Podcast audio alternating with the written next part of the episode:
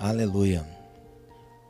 Marcos capítulo 5, verso 21. Marcos 5, 21. Eu quero nessa noite ministrar como nós estamos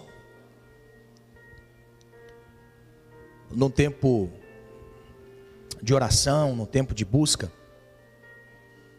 Nessa noite eu quero ministrar atitudes em tempo de crise. Já que o propósito da nossa oração é semear em meio à crise, e para semear em meio à crise, eu tenho que ter atitude em meio à crise. Não é? Então, nessa noite nós vamos ver diante da palavra do Senhor alguém que teve atitude no meio da crise. E o que Cristo fez para estes no meio da crise. E eu quero, em nome de Jesus, que você entenda que a crise não é o ponto final na história de ninguém. A crise não é ponto final na vida de ninguém.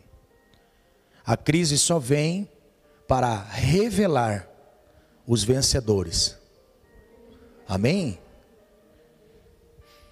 Diz assim: E passando Jesus outra vez no barco para o outro lado, ajuntou-se a ele uma grande multidão e eles e ele estava junto ao mar. E eis que chegou um dos principais da sinagoga por nome Jairo, e vendo, prostrou seus pés e rogava-lhe muito, dizendo: Minha filha está moribunda. Rogo-lhe que venhas e lhe impõe as mãos para que sare e viva. E foi com ele. E seguia uma grande multidão que o apertava. Aí depois, verso 35. Estando ele ainda falando, chegaram alguns do principal da sinagoga, a, qual, a quem disseram: A tua filha está morta. Para quem fadas mais o mestre? E Jesus, tendo ouvido estas palavras, disse ao príncipe principal da sinagoga: Não temas, crê somente. Amém? Glória a Deus. Eu quero ministrar atitudes em meio à crise. E eu quero que você esteja atento, você que está na internet, não se desvie por nada agora. O Senhor vai ensinar princípios de atitude para colher em meio à crise. Amém? Por favor, pode sentar, irmãos. Atitude de uma pessoa em meio à crise. Muitas pessoas, quando a crise, quando a crise chega, a crise na realidade, ela não avisa quando chega. A crise não manda uma, um SMS, um WhatsApp dizendo: olha, se prepara aí que eu estou chegando. A crise não manda mensageiro para nos alertar e nos preparar. A crise, ela não nos avisa antes. Nenhuma crise que nós passamos nessa vida avisa ninguém com antecedência. Existem pessoas que têm crise financeira, crise espiritual, crise existencial, crise familiar, crise emocional. E em cada crise que se apresenta diante do ser humano, na realidade é, é a expressão ou a permissão de Deus para com seus filhos. Pastor, mas filho de Deus também passa por crise? Com certeza. A Bíblia não vai dizer para nós que um servo do profeta Eliseu não estava numa crise financeira, ele morreu e não deixou dívida, e não iam levar os seus dois filhos. E ele, a mulher chegou para o profeta e disse: Meu marido era teu servo, servia ao Senhor, temia ao Senhor, servia ao Senhor por seu intermédio, mas ele deixou uma dívida, crise financeira, crise emocional. Um dos homens mais espirituais do mundo antigo, Elias, desafiou muitos profetas, mas teve medo de uma mulher, fugiu com medo, se enclausurou na, numa caverna de uma crise emocional, de tal forma que Deus teve que vir a seu encontro, porque até da vida ele se desesperou. Crise emocional, crise espiritual. Existem pessoas que passam por crises espirituais. Então, a crise, ela não avisa quando vem, não escolhe pessoas, A crise, quando vem, ela vem para abater uma pessoa. Mas, e eu gosto desse mais, porque todo mais na Bíblia é continuação de uma história. Tudo que é mais é continuação de história. Então, a crise vem, mas há uma diferença na vida daqueles que confiam no Senhor e tomam atitude em meio à crise. A crise não é para nos matar. A crise não é para nos matar, é para revelar Deus em nós, Deus por nós, Deus sobre nós. A crise, ela só vem para revelar a grandeza de Deus. Porque toda crise, eu quero que você aprenda algo nesse momento agora. Toda crise, primeiro, ela muda cada um de nós, para depois mudar aquilo que está à nossa volta. Toda crise que nós passamos na vida, toda crise, primeiro, ela quer nos mudar, moldar, transformar a nós. Toda crise. Eu acho lindo Davi, certa feita, escrevendo um salmo, ele diz assim: Até os meus rins me ensinam de noite. Ó, uma crise no seu corpo físico ensinava Davi a ser mais humano. Não é, Márcio? É terrível, né? Até Davi tinha, meu Deus do céu. Terrível. Então, toda crise, ela vem para moldar a cada um de nós. Então, a crise é a oportunidade de nós demonstrarmos em atitude aquilo que nós cremos dentro de nós. A crise é para expor para fora, expor diante das pessoas, expor para nós mesmos algumas atitudes, porque todos nós queremos a manifestação de Deus a nosso favor, todos nós. Só que a manifestação de Deus, ela só é revelada para aqueles que têm atitude. Se eu ficar enclausurado em casa, sofrendo as minhas crises, eu nunca vou sair de casa. Se eu ficar fechado no ambiente, sofrendo as minhas lamúrias e as minhas decepções e percas, eu nunca vou sair de casa. Então é esta consciência que nós temos que ter. A crise quer nos enclausurar. Agora, a manifestação de Deus vem através de atitudes. E atitudes tomadas em meio à crise revela a grandeza de Deus. Nessa passagem de Marcos capítulo 5, nós temos duas histórias na mesma cidade.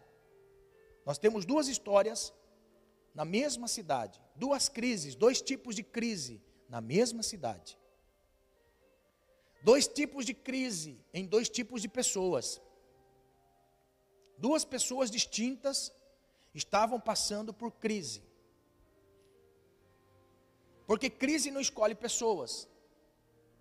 Crise não escolhe A, B ou C. Crise vem sobre todos. Não escolhe classe social. A crise não escolhe classe social, posição.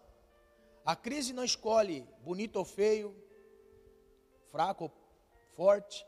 A crise vem para todos. Então, nessa história, nós temos duas crises.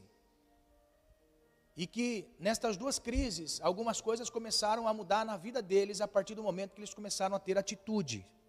Atitude. E é isso que muitas vezes falta para nós, atitude em meio à crise. Nós muitas vezes nos encontramos conversando consigo mesmo, dizendo assim: eu preciso mudar. Mas o que mudar? Já percebeu? Que quando tem um momento adverso na nossa vida, a gente diz: eu preciso mudar, mas o que mudar? Como mudar? Qual é o passo a ser tomado? Então, toda crise, ela sempre vai culminar para uma entidade espiritual, para um ser divino. Toda crise vai culminar. Você pode ver, uma pessoa que não tem conhecimento do Deus de Abraão, Isaac e Jacó, o Deus de Israel, não tem conhecimento desse Deus, vai se apoiar em outros deuses, vai buscar em outra fonte, mas ele vai buscar. Por quê? Porque toda crise mostra para nós que nós não somos hábeis para cuidar da nossa vida. Nós não somos dotados ou superdotados de autoridade para conduzir a nossa vida em meio ao mal. E é isso que o homem perdeu no Éden. O homem perdeu no Éden esta proteção de Deus, porque ele se achou autossuficiente de viver sozinho. Ele disse: a serpente, a mulher, olha, está vendo aquele fruto? Deus disse: não pode comer. Mas de todas as árvores você não pode comer. Porque o dia que você comer, você vai ser igual a Deus. Você está entendendo? Agora, ser igual a Deus em qual ponto? Conduzir a vida por si só sem precisar de ninguém. Na autossuficiência. Então, quando a crise chega, a crise revela que nós somos homens, humanos, frágeis, vasos de barro. Então toda crise vai culminar para uma entidade espiritual. Toda crise. Toda crise vai levar a pessoa a crer em alguma coisa. Toda crise, todo momento difícil vai culminar numa entidade espiritual. Então, as crises humanas, as crises neste nível de vida, ela sempre vai tocar a vida das pessoas para as pessoas encontrar com alguém. Eu gosto disso. Se eu perguntar assim, o que é que fez você estar aqui num ambiente como esse, nessa comunidade? As suas crises. As suas crises. A enfermidade que atingiu você, a, ao momento difícil que você passou no casamento, a uma possessão. As suas crises culminou a você conhecer Deus. Então toda crise nos leva a um ambiente. Mas olha só, aqui nós temos duas histórias. Alguém que estava numa crise, iniciando uma crise, e alguém que já estava há muito tempo na crise. Aqui nós temos duas pessoas distintas. Uma estava iniciando na crise, a outra já estava há muitos anos na crise. Um tinha uma filha de 12 anos que iniciou uma crise, ela estava moribunda, ou seja, estava numa cama, e daquela cama, o médico disse: provavelmente ela não vai sair da cama. Agora nós temos também nesta cidade uma mulher que estava há muitos anos na crise, há 12 anos numa crise. 12 anos. Uma mulher estava com hemorragia. E 12 anos ela estava numa crise. E a Bíblia mostra para nós que ela também estava na sua casa. Percebe que a crise sempre vai nos enclausurar a um ambiente fechado, isolado de tudo e de todos. Toda crise, você pode ver. Uma pessoa que está em crise, ele tem vontade de sair para trabalhar, tem vontade de sair para, tem vontade de sair para passear, tem vontade de sair para. Tem vontade de sair para vir para a igreja? A crise não deixa. Porque a crise enclausura a pessoa. Seja em qual nível de crise uma pessoa viva. A crise vai enclausurar a pessoa num ambiente fechado. Vai isolar a pessoa das pessoas. E é isso que a crise faz. Agora, existem pessoas que iniciou um processo de crise. Teve uma notícia, recebeu um boletim, teve um laudo médico, chegou no momento de crise, e aquele momento de crise ele começa agora a se deparar com uma realidade. Ele começa a mostrar a sua humanidade. A primeira o primeiro sentimento de uma pessoa que inicia a crise é medo. O primeiro sentimento de uma pessoa que inicia em uma crise, medo. Por quê? Porque o medo é algo que me paralisa e me impossibilita de confiar e expressar a minha fé em alguma coisa. É a primeira coisa que acontece com uma pessoa que está vivendo em crise: medo. É por isso que o medo fecha as pessoas, enclausura as pessoas. Então, existe um caminho a ser percorrido, atitudes a ser percorrido para vencer a crise. Porque se o, se o objetivo nosso é colher em meio à crise, a crise só será vencida quando eu me disponho a tomar atitudes para vencê-la. A crise, na realidade, é um alerta para nós, mostrando que somos humanos, que precisamos do divino. Toda crise. Toda crise é mostrar a nossa humanidade e expressar a nossa humanidade para indicar ao Senhor. Toda crise me leva e me conduz a Deus. Então a Bíblia mostra para nós que Jesus estava num ambiente, numa cidade, que ele, ele passou para o outro lado do lago, e quando Jesus chega junto com seus discípulos e a multidão, ele atraca na praia. E quando Jesus desce do barco, a Bíblia diz que ele estava caminhando com a multidão, de repente vem um homem desesperado. A Bíblia diz que ele era o príncipe de uma sinagoga, ele era responsável por uma comunidade, por uma igreja, por uma congregação. E a Bíblia diz que aquele homem chega desesperado e se joga no chão. E ao se jogar no chão, aquele homem estava expressando que estava vivendo em uma crise. Porque ninguém vai buscar Deus se não tiver crise. Você já percebeu isso? O que te atraiu ao Senhor? A sua crise. O que me atraiu ao Senhor? A minha crise. O início da minha crise, ou a vivência da minha crise. Então a Bíblia mostra para nós que a primeira atitude que aquele homem ele deixou de lado era um preconceito.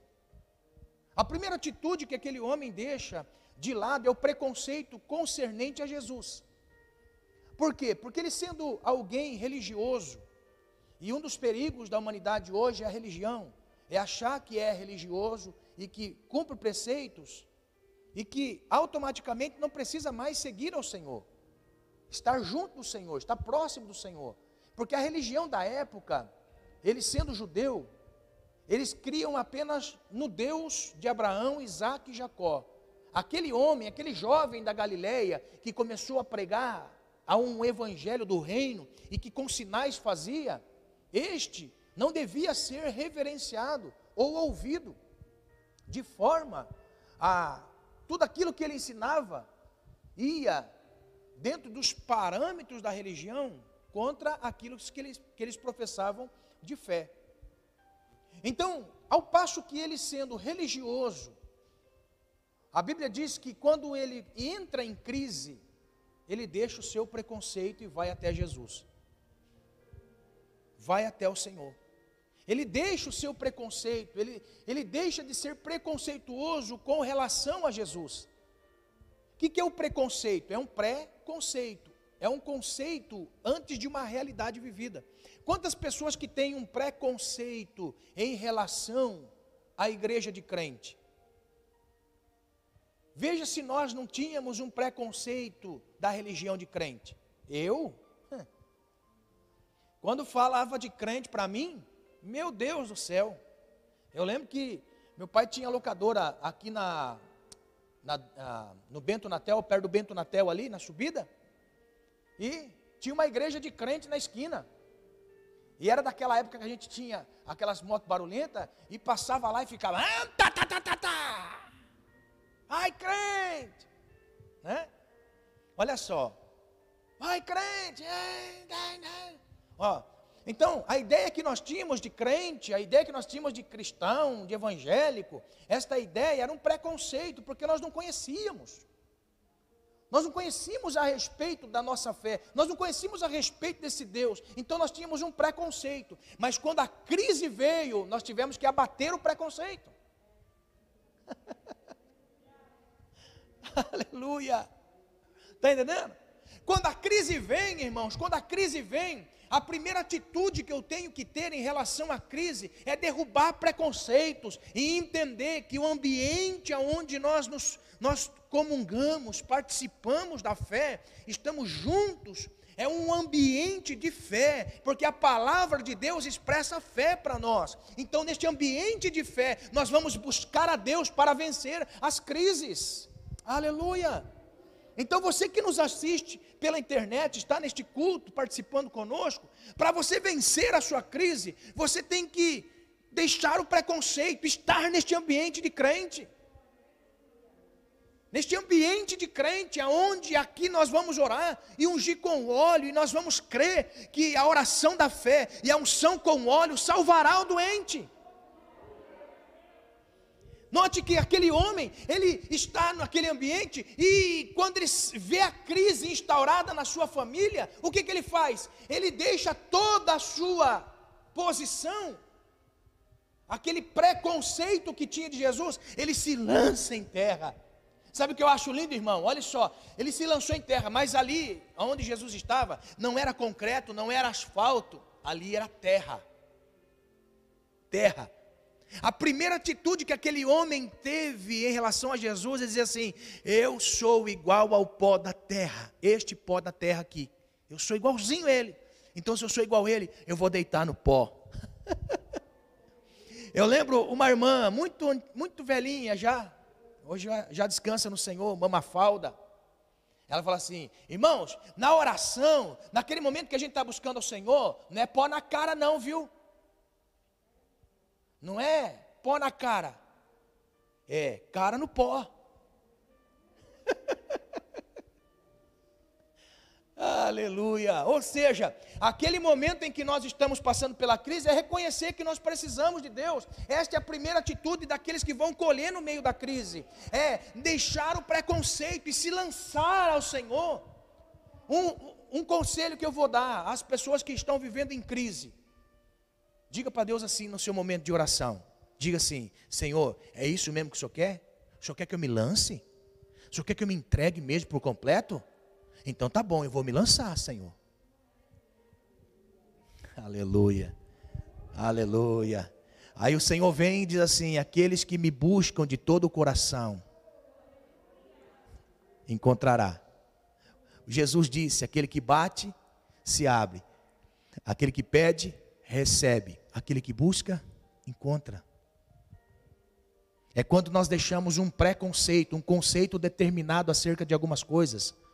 Ah, não, eu não posso fazer isso, não posso fazer aquilo. Ah, eu não posso ir lá, eu não posso. Não, nós podemos. Nós podemos estar na casa de Deus. A primeira atitude que você vai ter, você que me ouve pela internet, você que está participando desta reunião na internet, a primeira atitude para você colher em meio à crise que você está vivendo é deixar um preconceito, estar num ambiente como esse para você ser curado, para você ser tocado, para você ser liberto, para você ver a porta do Senhor escancarada para a sua família. É no ambiente como nós estamos. Deixe o preconceito e se lance ao Senhor. Se lance a Deus. Deixar o preconceito. Uma outra coisa que eu aprendo em meio à crise, quando aquele homem se joga no chão, ele se achava digno de que o Senhor o visitasse, porque ele reconheceu quem ele era, porque ele deixou toda a sua dignidade, em particular, para se mostrar indigno ao Senhor e que estava reconhecendo o Senhor como soberano na sua vida. Segunda atitude para se vencer a crise: deixe todo o senso de dignidade quando você entrar na presença de Deus. Porque aquele ato de se lançar no, no chão, ele está dizendo assim: eu, Senhor, não sou digno de estar na sua altura, na sua posição. Eu sou indigno, por isso eu me lanço ao pó. Eu reconheço que a minha dignidade não vai trazer resposta em meio a essa crise. Deixe todo aquele senso de dignidade, de autossuficiência. Nós precisamos do Senhor em meio à crise. A crise mostra para nós que nós precisamos de Deus. Nós não somos autossuficientes. Nós não somos tão dignos assim de se achar na condição de merecedor. Nós, quando lançamos-nos ao Senhor, ao pó, nós estamos mostrando: Senhor, eu sou indigno e por isso eu me coloco aos teus pés. Aleluia. Uma outra coisa, uma outra atitude que aquele homem teve para que Deus para que Jesus viesse ao seu encontro. Ele deixou todo o seu orgulho. Deixou todo o seu orgulho que a posição e o comodismo trazia para a sua vida. Quando ele se lança em terra, ele está dizendo ao Senhor: Eu deixo de ser orgulhoso, porque é isso que a crise faz em mim. A crise mostra que o meu orgulho, a minha autossuficiência, o meu preconceito, em meio a essa crise, é algo que eu não consigo reverter. Por isso eu reconheço o Senhor. Aleluia. Irmãos, olha a atitude desse homem. Naquele momento que ele está no pó da terra, ele não disse uma única palavra para Jesus, mas Jesus entendeu o que aquele homem estava querendo. Porque à medida que aquele homem se lança em terra, Jesus pega na sua mão, coloca de pé. E ele, com lágrima nos olhos, todo cheio de barro, porque a lágrima fazia com que os olhos ali tivessem cheio de barro, irmão. Ele olha para Jesus e fala assim: Mestre, vai em minha casa, minha filha está moribunda. Por favor, visite a minha casa. Irmão, olha que convite aquele homem faz para Jesus. Atitude de convidar Jesus para estar em casa. Atitude para convidar Jesus para estar em casa. Aleluia. Eu acho lindo isso, irmão, porque o Senhor conhece a cada um de nós. Me lembro de uma história. Um homem tinha mais ou menos os seus 50 e alguns anos. Diariamente ele passava em frente a uma igreja. Diariamente. Passava em frente à igreja. Ele ia no último banco da igreja. E no último banco da igreja, aquele homem fazia sua oração, sua prece, baixinho. E um dia o sacerdote, observando que aquele homem todo dia ia naquele mesmo horário na igreja, ele ficou observando. Um dia, depois de muitos dias observando aquele homem de longe, ele começa a se aproximar do homem e abaixa o ouvido para ouvir o que aquele homem estava dizendo. Porque todo dia ele ia lá naquele ambiente no último banco, agachava, ficava ali falando baixinho. Aquele homem chegou assim, o sacerdote chegou assim e começou a ouvir. Ele dizia assim: Jesus, eu sou João, eu vim te ver. Falava mais algumas palavras, levantava e ia embora. No outro dia, a mesma coisa. Jesus, eu sou João, eu vim te ver. E por muitos meses, sem falhar nenhum dia, aquele homem chegava lá, dobrava o joelho e dizia: Jesus, eu sou João, eu vim te ver. Aleluia. Aí, ao passar do tempo, o sacerdote nota que aquele homem começou a faltar. Começou a faltar das suas orações. E ele achou estranho. Aquele homem não vinha mais na oração, naquele devocional, na sua prece. E aquele homem, aquele sacerdote começou a ficar preocupado. Aí todas as pessoas que vinham para as reuniões, ele perguntava: Você conhece tal pessoa, assim, assim, assim, assado? Essa fisionomia? Não. Você conhece a pessoa? Não, não, não conheço, não conheço, não conheço. Aquele, aquele sacerdote, ele, ele perguntou para toda a comunidade, ninguém conhecia. Ninguém sabia quem era aquele homem que vinha ali. Um dia, sem menos esperar, quem estava lá na igreja? Aquele homem, o João.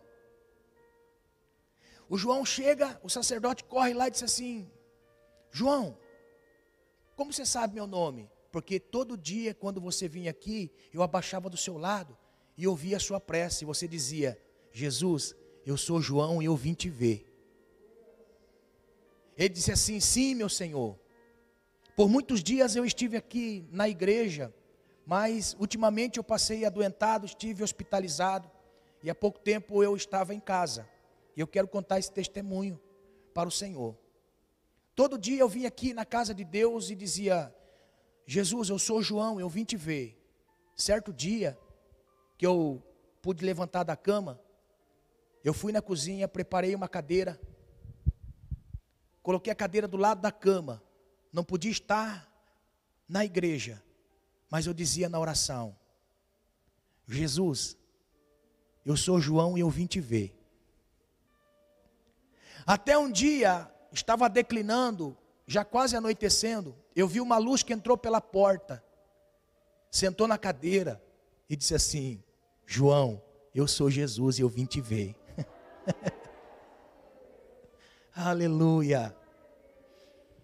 Sabe por quê? Porque a nossa vida A nossa vida o Senhor já conhece, mas Ele quer que nós venhamos a demonstrar ao Senhor que nós dependemos e precisamos dEle.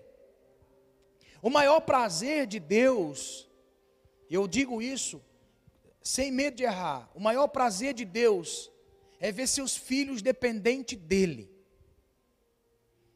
Dependente dele, seja no momento bom, seja no momento ruim, depender do Senhor, porque Ele nunca desampara seus filhos.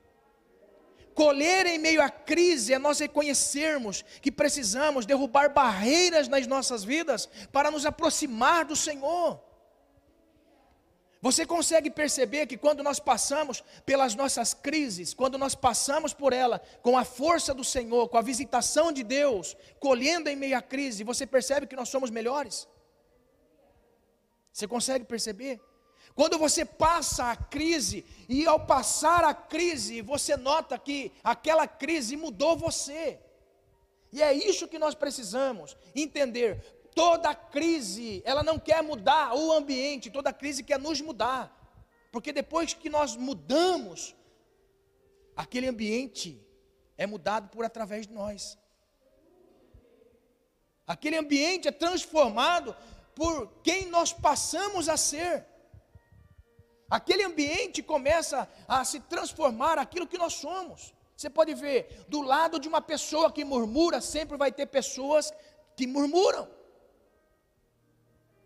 Você já percebeu? Que tem ambientes que você fala assim, nossa, mas que difícil estar nesse ambiente, porque um ambiente pesado. Por quê? O ambiente só é aquilo que nós somos. O ambiente só é aquilo que nós somos. Aleluia.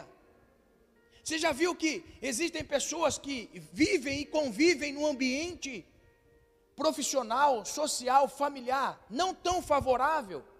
Tem pessoas, irmãos, não desmerecendo a profissão, mas honrando esta profissão. Tem pessoas que trabalham catando papelão na rua. Você já percebeu quando ele entra na cooperativa, levando o seu papelão? O ambiente se transforma. Porque ele é transformado. Você já viu o médico doutor transformado, o ambiente que ele está é transformado. Mas você já começa a perceber um ambiente pesado quando certas pessoas estão no ambiente. Por quê? Porque a pessoa muda o ambiente que está conforme ela é. Aleluia! Então toda crise tem poder de mudar a nós por dentro. Toda crise tem poder de mudar a nossa vida pelo lado de dentro. E é isso que o Senhor quer fazer em meio à crise. Quando nós reconhecemos quem nós somos, irmãos, quando nós reconhecemos quem nós somos e que precisamos do Senhor, Ele vai conosco até onde nós estamos, até onde o ambiente está contaminado. Aleluia. Até o ambiente que estava combinado. Então, naquele momento que Jesus está indo para a casa dele, Jairo está feliz, porque Jesus reconheceu sinceridade em Jairo. Só que no meio do caminho tinha uma mulher que 12 anos estava com um fluxo de sangue, 12 anos estava menstruando. 12 anos, ininterrupto. E para piorar a situação, olha a situação daquela mulher. Aquela mulher fazia 12 anos que estava com fluxo de sangue. Fazia 12 anos que ela estava fazendo tratamento no médico e nada adiantou. Pelo contrário, o tratamento com o médico levou todas as finanças que aquela mulher tinha. Você consegue imaginar que crise aquela mulher estava vivendo? Isolada em sua casa, devido à sociedade da época, à discriminação da época, da religião da época, ela estava presa na sua casa. Olha, que crise terrível. Estava na miséria, pobre, empobreceu por causa da enfermidade, enfraqueceu por causa da enfermidade, foi excluída da sociedade por causa da enfermidade. Mas quando ela ouviu falar que Jesus estava passando por ali, ela teve uma atitude. Ela rompeu o preconceito. Aleluia. Ela, ela rompeu com o preconceito, ela rompeu com o preconceito que ela tinha. Aleluia.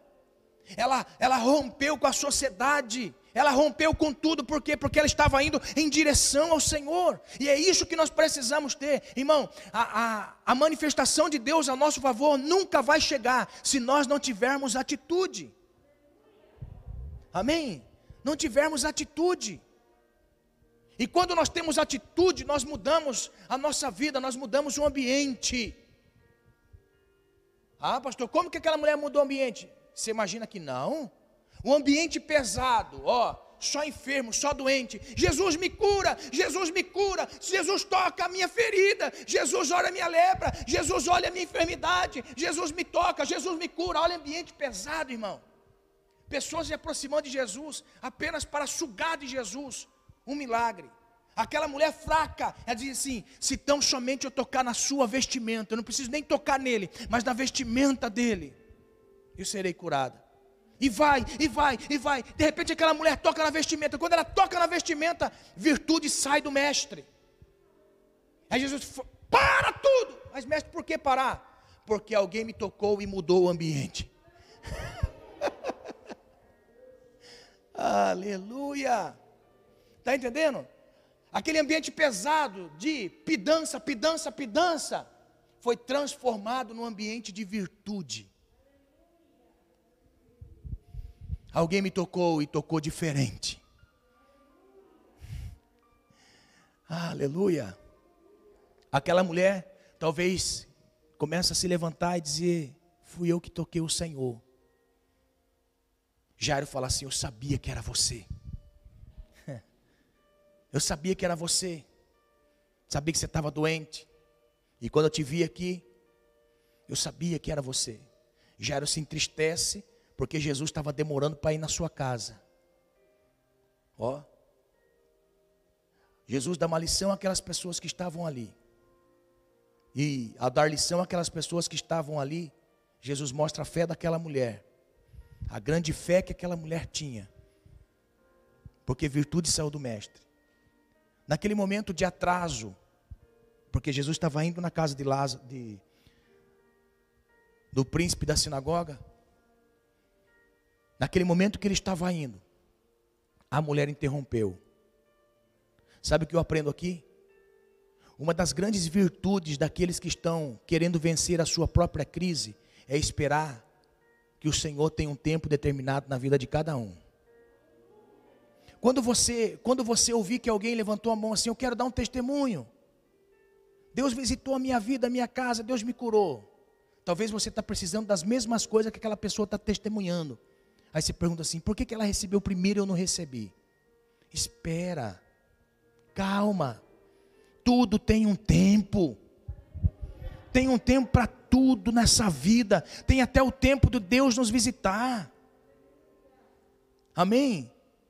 Talvez aquela mulher falou assim: É, Jairo, eu fiquei 12 anos. Você está triste porque eu atravessei a sua frente? Eu fiquei 12 anos esperando o milagre. 12 anos. Para piorar a situação, chega uns da casa de Jairo e fala assim: A sua filha morreu, não incomode mais o mestre. Olha só, uma atitude que nós precisamos observar em Jairo, que lhe faltava, era perseverança. Nós não podemos perder a perseverança. Não é porque nós não fomos atendidos de imediato, até mesmo ao, ao momento que nós reconhecemos quem é o Senhor em meio à crise, que nós vamos desanimar. Porque não existe impossível para Deus. Ó, ele entristeceu porque quando ele vai buscar Jesus, a filha estava viva, apenas doente. Mas agora ele estava com Jesus e a sua filha estava morta. Sabe o que ele pensou? Ele pensou assim: para curar, eu acreditava que o Senhor podia ir em casa e curar ela. Mas agora ressuscitar é difícil. Você está entendendo? Existem pessoas que falam assim: Nossa, mas será que Deus vai fazer isso mesmo na minha vida? Será que Deus vai fazer isso, realizar isso na minha vida? Olha só como que eu estou. Olha só, chegou a esse ponto. Calma, Deus é o Deus do impossível. Deus é o Deus do impossível. Para Deus tanto faz curar como ressuscitar. Para Deus é a mesma coisa.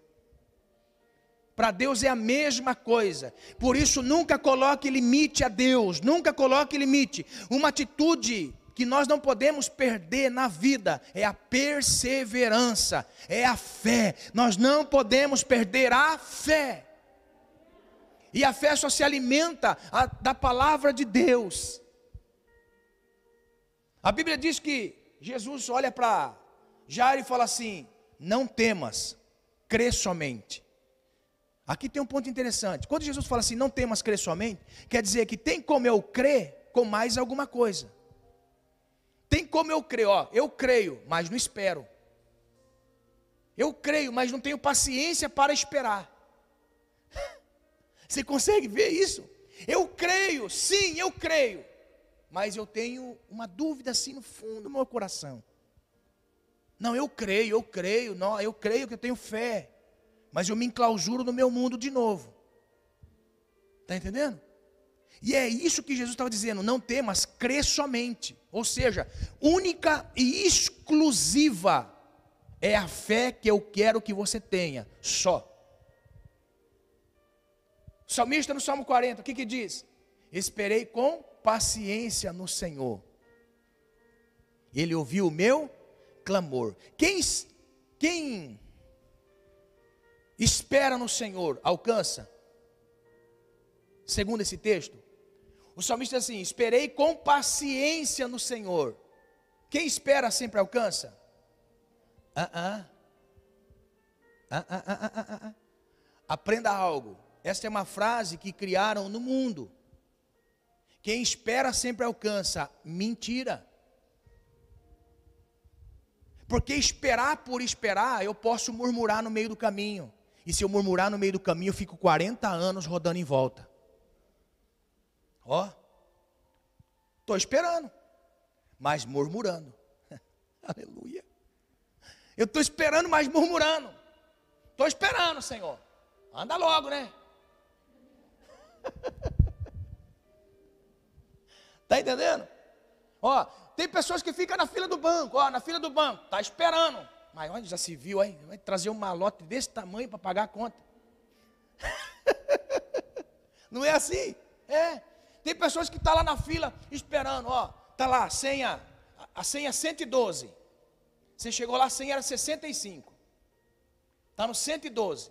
Na sua vez, toca B03, um idoso.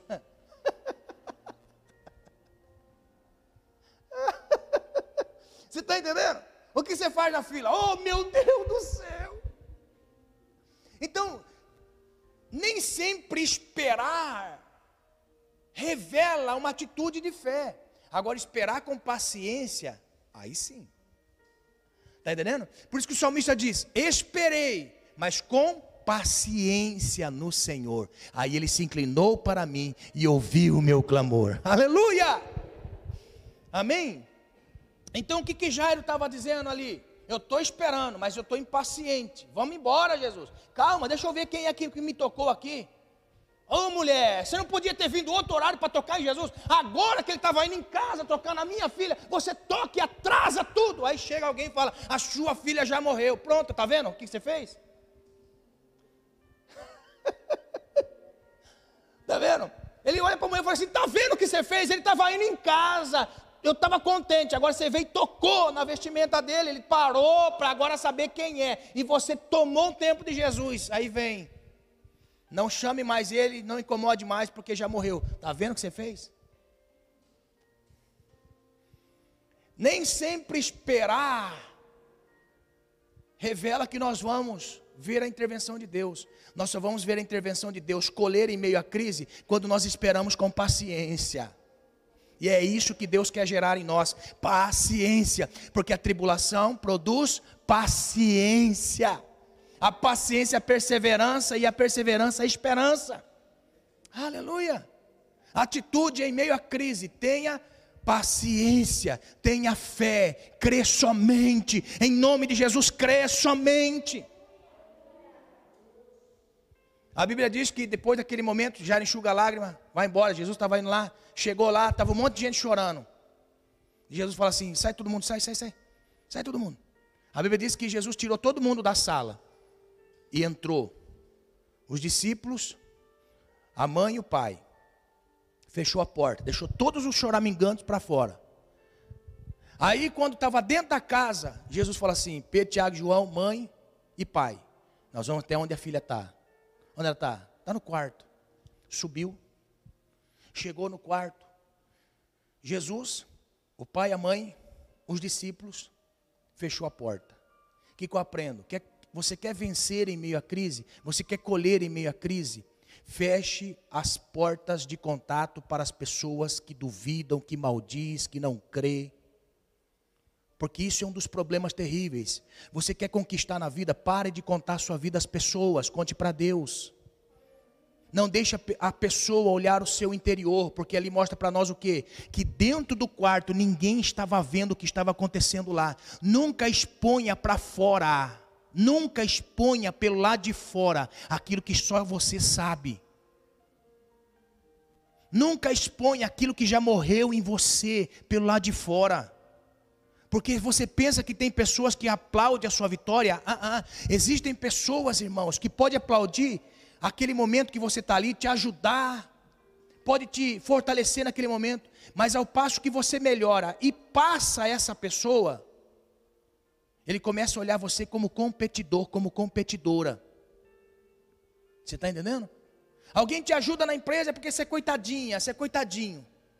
Aí a pessoa vai lá, te ajuda, te ensina. Ao passo que essa pessoa começa a ver você desenvolver, e você começa a desenvolver tanto que começa a chamar a atenção do patrão, do dono, do presidente, do chefe. O dono começa a elogiar você. Aquela pessoa que te ajudou é aquela pessoa que vai querer passar o pé em você. Você está entendendo? Nunca conte para ninguém aquilo que já morreu dentro daquilo que só você sabe. Não se abra para ninguém, não abra a porta do seu coração às pessoas. Não abra. Não abra a porta do seu coração a pessoas. Abra a porta do seu coração para Deus. Abra a porta do seu coração para o Senhor. Você quer colher em meio à crise? Feche a porta para aqueles que duvidam, que não creem, aqueles que estão do seu lado, mas são falsos. Quem eram os falsos? As carpideiras. As carpideiras, quando Lázaro chegou, as carpideiras foram contratadas pela família de Jairo para chorar a morte da menina. Eles eram, elas eram pagas para chorar. Você imagina? Fazia parte do culto fúnebre. As carpideiras choravam pela medida que ganhavam. Ou seja, as carpideiras não tinham emoções próprias. Eram emoções falsas. Tome cuidado com pessoas falsas. Se tem uma pessoa que fala mal de outra pessoa para você e você abrir sua vida para essa pessoa, é perigoso, porque ela vai contar tudo que você contou para as outras pessoas. Identifique no meio da crise quem é que são as pessoas à sua volta. Não confie em todas as pessoas. Não creia em todas as pessoas, porque nem todas as pessoas querem ver a sua vida bem, quer ver a sua família bem. Nunca conte das suas coisas às pessoas. Vigie, feche e, e, se possível, tranque a porta do seu coração, da sua alma, dos seus sentimentos. Não exponha no Facebook, não exponha nas redes sociais, não bande no WhatsApp o seu choro, a sua lágrima. Não tire foto da lágrima e mostre às pessoas o quanto você chorou. Em nome de Jesus, não faça isso. Se guarde para Deus. Se guarde para o Senhor. Se você quer colher em meio à crise, não abra a porta do seu coração às pessoas. Aleluia. Jesus fechou a porta, deixou todo mundo para lá, subiu e fechou a porta com aqueles que acreditavam que ia acontecer um milagre. Aleluia. Se coloque de pé, nós já vamos encerrar, amém? Nós vamos louvar o Senhor. Uma canção. Agora olha só o que é mais lindo. Mais lindo. A Bíblia diz que quando eles estavam naquele ambiente, Jesus vai até onde o menino estava e diz assim: Talita Kumi. O nome da menina não era Talita, tá? O nome da menina não era Talita, mas Jesus disse em aramaico: Talita cumi. A ti te digo, menina, levanta. Aleluia. Eu quero profetizar essa palavra sobre a sua vida em nome de Jesus. Talita cumi. Talita cumi. Levanta-te, menina. Levanta-te. Levanta em nome de Jesus que haja ressurreição daquilo que você já viu morrer na sua vida. Que haja ressurreição, que você venha colher atitudes geram milagre, atitudes geram milagres. Que as atitudes que você vai começar a ter daqui para frente, atitudes de vencedor, daqui para frente. Se você até hoje não teve atitude, se até hoje as coisas te sufocam, te oprimem, te colocam para baixo, o diabo chega para tentar oprimir você daqui para frente. Olha só que interessante. Daqui para frente o diabo vai tentar oprimir você, enclausurar você. Você já vai começar a entender: eu não posso ficar enclausurado nos preconceitos, no orgulho. Eu tenho que ter atitude. Eu não posso duvidar, eu tenho que crer. Eu não posso confiar em pessoas. Eu tenho que ter Deus como primazia na minha vida. Aleluia. Atitudes para vencer, atitudes para acolher em meio à crise. E a Bíblia diz que aquela mulher do fluxo recebeu o milagre, como também Jairo recebeu o milagre. E eu quero dizer: se os dois conseguiram ver milagres na vida, uma fazia muitos anos que estava doente, outro passou alguns minutos que estava numa aflição tremenda, mas ambos teve uma resposta de Deus por causa da atitude. Em nome do Senhor Jesus, não deixe o ambiente ver que você está caído, fracassado. Não deixe o ambiente receber as lágrimas de sangue.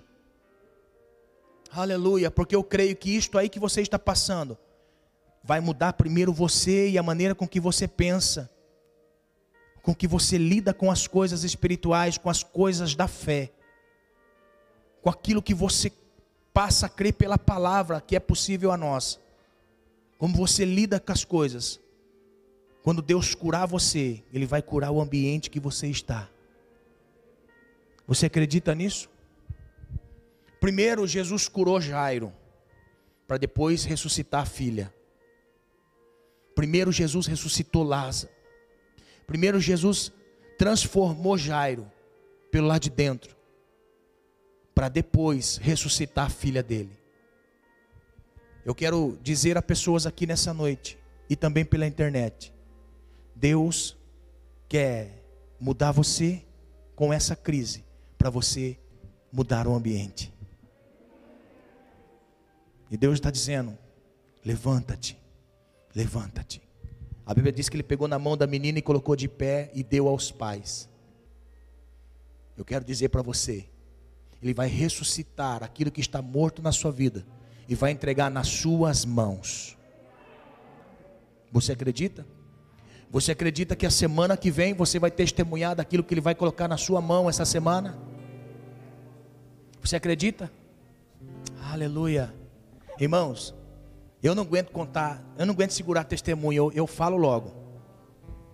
Nós estávamos sexta-feira num culto, lá em Embi. E tem um casal que casou há pouco tempo. Jovens, casou há pouco tempo.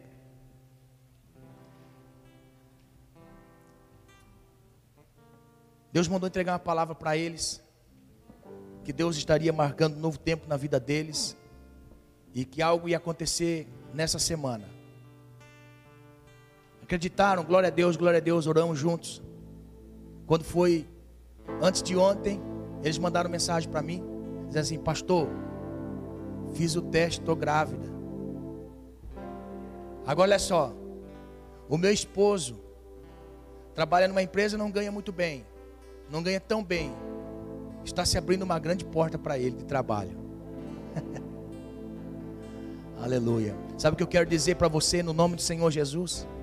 Ao passo que você tem atitudes em meio a uma crise, determina o que você vai receber do Senhor. Você acredita nisso? Eu quero profetizar sobre a sua vida.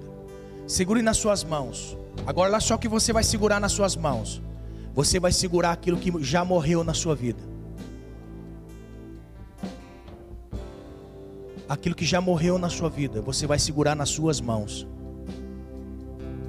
Você vai segurar nas suas mãos a bênção familiar. Você vai segurar nas suas mãos a bênção financeira. Você vai segurar nas suas mãos a bênção espiritual, porque Deus é o Deus que está sobre nós, e em nós a bênção dele é manifesta. Em nós, você está aqui nessa noite, em meio a uma crise. Você está aí nessa noite participando da internet, em meio à crise, mas está nas suas mãos. Está nas suas mãos. Deus ressuscita e entrega nas suas mãos.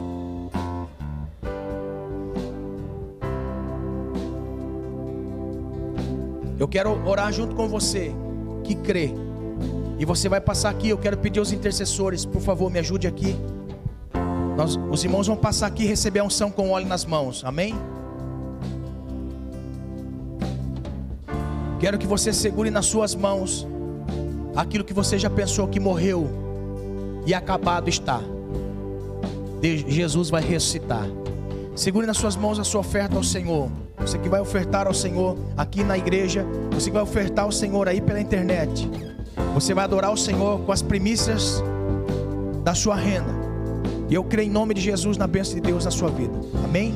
Então todos que vão passar aqui vão receber a unção nas suas mãos. Amém? Eu te convido, você que está pela internet, eu convido você a estar conosco aqui. Eu quero ungir as suas mãos. E você vai testemunhar da grandeza de Deus sobre a sua vida, em nome de Jesus. Amém? Senhor, muito obrigado, Deus, por essa noite. Nós cremos que quando temos atitudes em meio à crise, o Senhor, ó Deus, se revela em meio à crise. O Senhor, ó Deus, não gosta de pessoas acomodadas, que se acomodam com a derrota, com o fracasso e que há murmuração. Mas o Senhor, ó Deus, fortalece aqueles que têm bom ânimo. Como o Senhor disse a Josué: Eu entreguei esta terra para tu conquistar. Então tenha bom ânimo e parta para cima.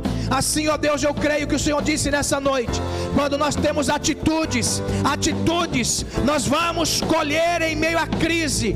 Quando atitude, Senhor, quando há atitude em nós, nós vamos colher no meio da crise. Senhor, em nome de Jesus, visita esta pessoa que está ofertando em meio à crise. Visita esta pessoa em nome de Jesus. Em nome de Jesus. Em nome de Jesus. Em nome do Senhor Jesus. Amém. Amém. Pode passar aqui, vai receber unção.